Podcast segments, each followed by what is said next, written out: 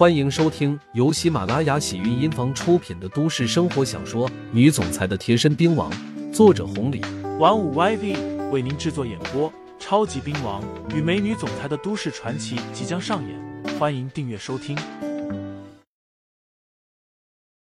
第三十章，千万别客气，都是小事，崔二姐办就行了。刘牧阳懒得操心。崔二姐接着说道。这些事情我来搞定，牧羊，这几天你就休息休息吧。刚回来，我可不能就把你当牛使。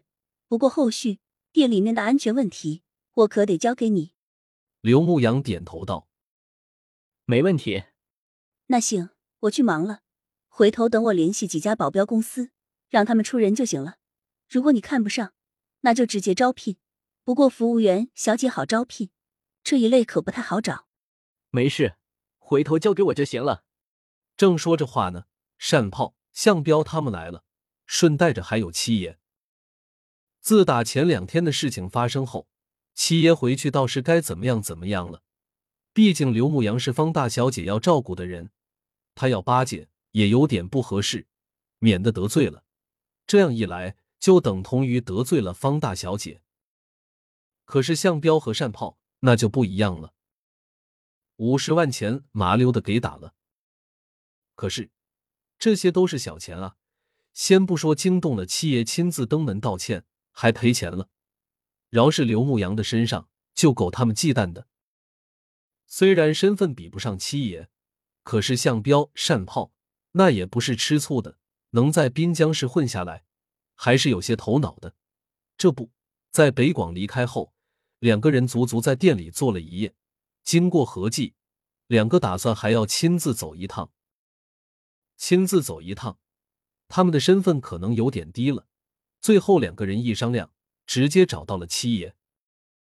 刘牧阳和崔二姐有了钱，而且七爷这边不找麻烦了，他们肯定要把金虎欢开起来。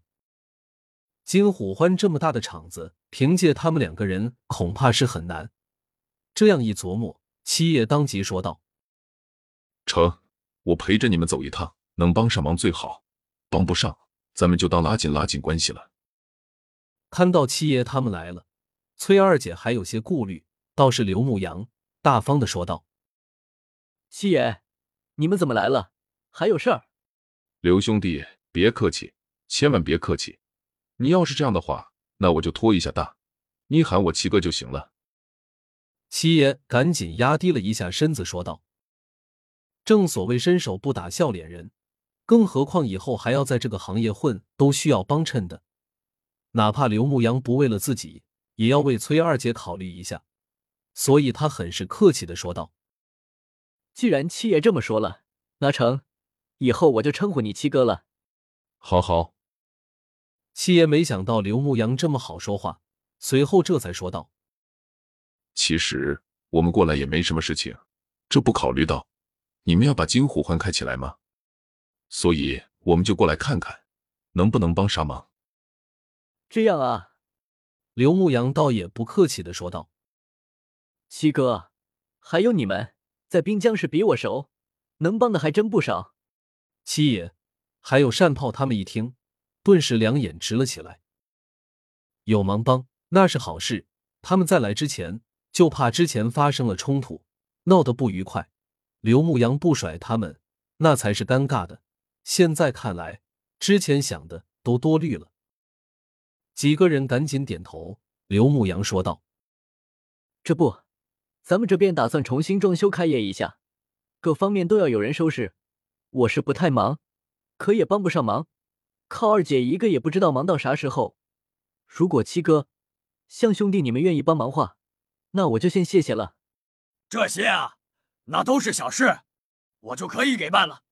向彪一听，赶紧说道：“对于七爷和刘牧阳之间的微妙关系，他不是太清楚，也不敢调查询问。可是这几个人当中，他的矛盾是最大的。